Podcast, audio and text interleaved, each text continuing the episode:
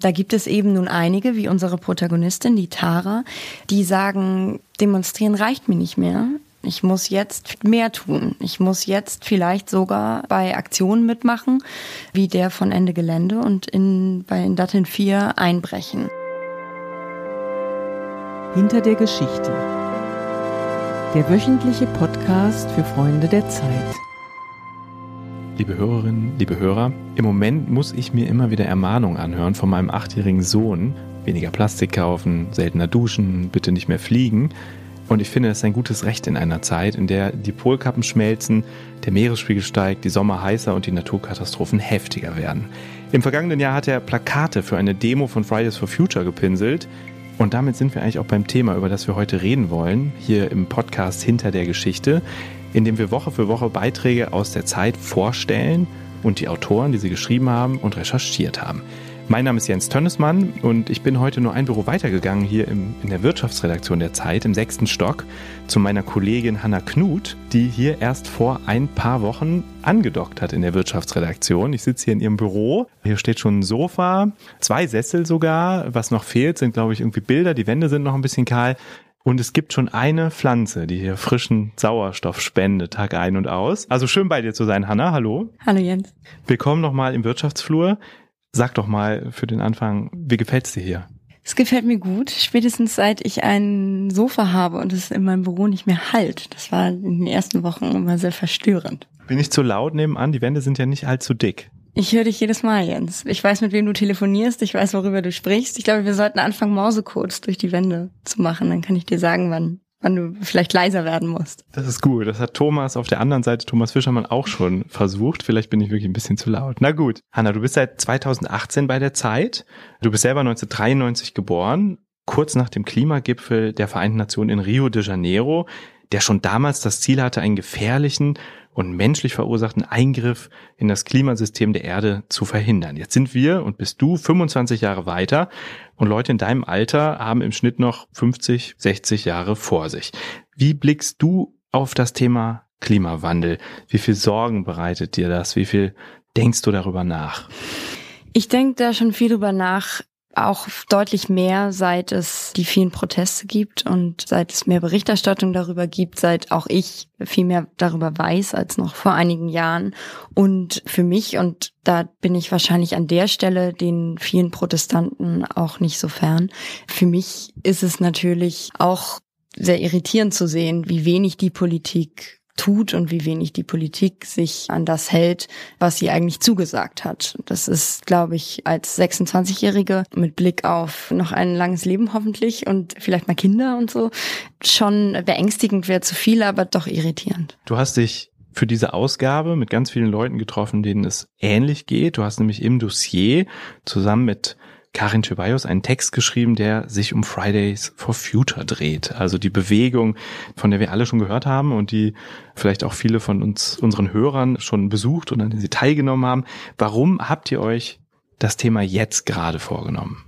Also dafür gibt es zwei Gründe. Zum einen ist uns aufgefallen, dass es irre viel Berichterstattung gibt, aber sehr wenig Einblick in das Innenleben der, dieser Bewegung. Für viele Leser, auch für viele in der Redaktion, ist das eine Hülle gewesen. Man hat sich gefragt, wie funktionieren die eigentlich? Wie sprechen die eigentlich miteinander? Wie haben die sich strukturiert? Das war der eine Anlass zu fragen, kann man da mal näher rankommen? Kann man mal hinter die Kulissen gucken? Und zum Zweiten war das natürlich die Aktualität, wenn man auf die Straßen guckt. Die Demonstrationen werden weniger, einige Ortsgruppen haben aufgehört zu demonstrieren.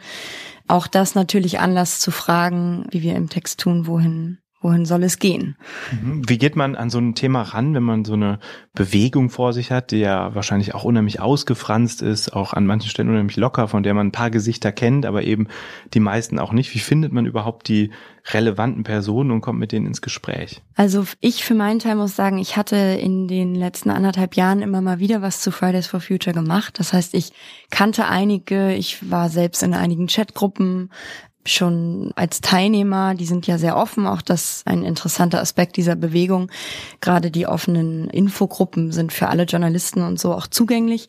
Im Prinzip war Aufgabe in sehr kurzer Zeit, in der dieses Dossier entstanden ist, zu überlegen, wie man sie einerseits am besten porträtieren kann und dann das hängt natürlich damit zusammen, dass man mit irre vielen Leuten spricht, aus der Bewegung, aber auch außerhalb der Bewegung. Also mit Leuten, die jungen Demonstranten gut kennen oder auch begleiten und sich dann vor allem zu überlegen, an welchen Stellen man diese Bewegung gut porträtieren kann.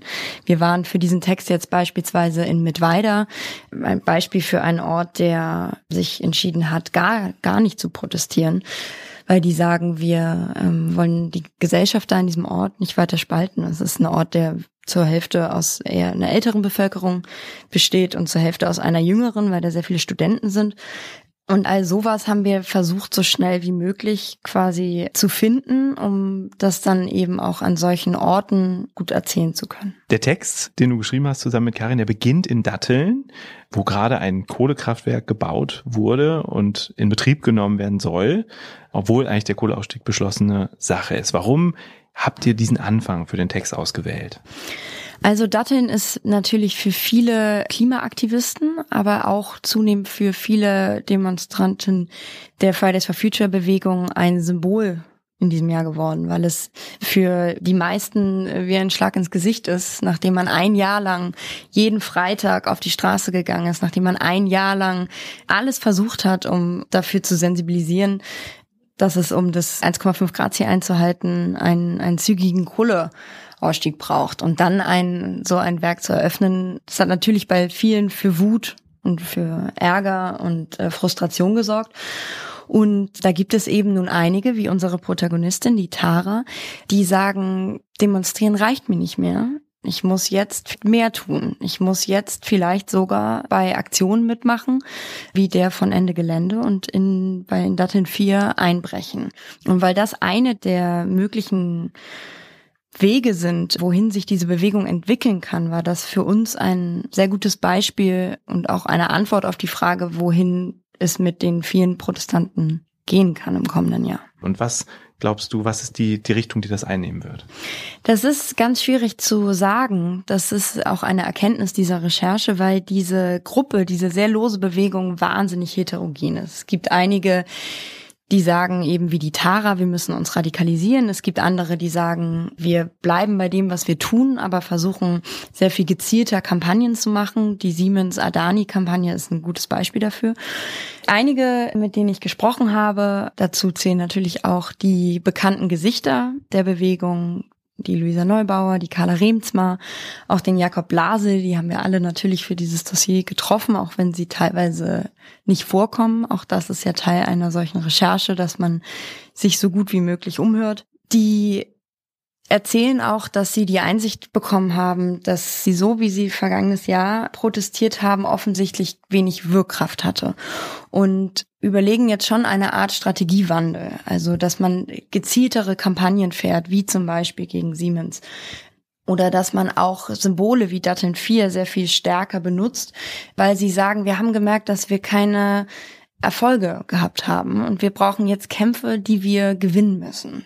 So sagen das einige der Aktivisten, die richtig sagen, wie ähm, wir müssen schauen, dass ähm, dass wir uns jetzt auf Symbole, auf Orte, auf Einzelkampagnen stützen, damit wir überhaupt eine Chance haben, ähm, mal einen Erfolg einzufahren.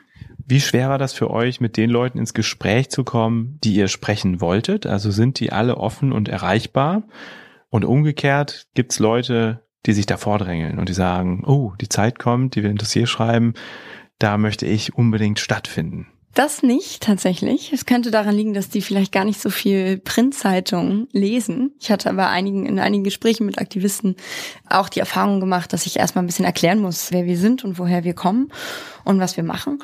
Es gibt natürlich die bekannten Gesichter. Und das führt ja auch immer mal wieder in der Bewegung zu Streit, zu Unstimmigkeiten, dass sich viele Ortsgruppen nicht repräsentiert fühlen durch die Gesichter, die immer in den Medien vorkommen, die viel sprechen, die einen großen Output haben.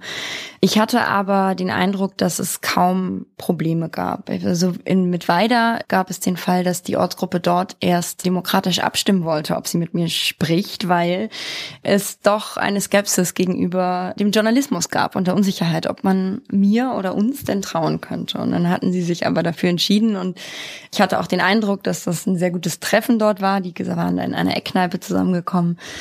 Und ansonsten, wir hatten das Glück, nennt man ja manchmal das Reporterglück auch, dass wir an irre viele Chats gekommen sind. Also ganz nah an diese Bewegung rangekommen sind. Uns lagen interne Strategiepapiere vor, interne Sitzungsprotokolle, wir hatten wahnsinnig viel Einsicht in das Innenleben dieser Bewegung und natürlich sind dann sogar drei Seiten nicht genug, um all das wiederzugeben. Aber die, es gab schon eine Offenheit und es gab viele, das fand ich sehr interessant, die gesagt haben, da freue ich mich drauf. Ich weiß selbst so wenig über diese Bewegung. Ich weiß gar nicht, welche Arbeitsgruppen es gibt. Ich weiß ehrlicherweise gar nicht, wie wir entstanden sind. Das war auch spannend zu sehen und einige, die, die sich jetzt vereinzelt bei mir gemeldet haben, haben auch gesagt, sie haben ganz viel über ihre eigene Bewegung gelernt. Eine super Leseempfehlung für das Dossier, sowohl was die Recherchen angeht, die ihr gemacht habt, die Papiere, die ihr bekommen habt, aber auch was man da lernen kann, fand ich auch. Zum Schluss eine Frage, Hanna, die nochmal ein bisschen an den Anfang zurückgeht. Wenn du darüber nachdenkst, wie du selber in die Zukunft schaust und wie lange du vielleicht auch schon diese Bewegung im Blick hast, wie schwer war es für dich da, eine Distanz zu wahren? Also zu sagen, ja, ich berichte über die, berichte aber auch kritisch über die, auch wenn ich deren Ziele vielleicht sinnvoll finde und nützlich finde für mich, wie konntest du auf Abstand bleiben und das auch kritisch hinterfragen? War das eine Herausforderung? Wie hast du das gemacht? Nur weil ich natürlich auch ein Interesse daran habe, dass der Klimawandel ähm, so gut es geht aufgehalten wird, heißt das ja nicht, dass ich nicht in aller kritischer Distanz und Notwendigkeit an so eine Recherche rangehe. Und ich würde nicht sagen, dass es jetzt ein Vorteil ist, besonders jung zu sein, um diese Bewegung zu porträtieren. Im Gegenteil, es kann auch mal dazu führen, dass die dich gar nicht so ernst nehmen oder sich fragen, wer kommt denn da irgendwie reingestolpert. Von daher, das war für mich nicht schwierig. Okay, Hanna, ich danke dir herzlich und empfehle dein Dossier nochmal als Lektüre. Danke. Und danke fürs Zuhören, liebe Hörerinnen und Hörer, und würde mich freuen, wenn Sie kommende Woche wieder einschalten in den Podcast hinter der Geschichte, wenn wir Ihnen eine aktuelle Recherche aus der Zeit vorstellen. Dankeschön.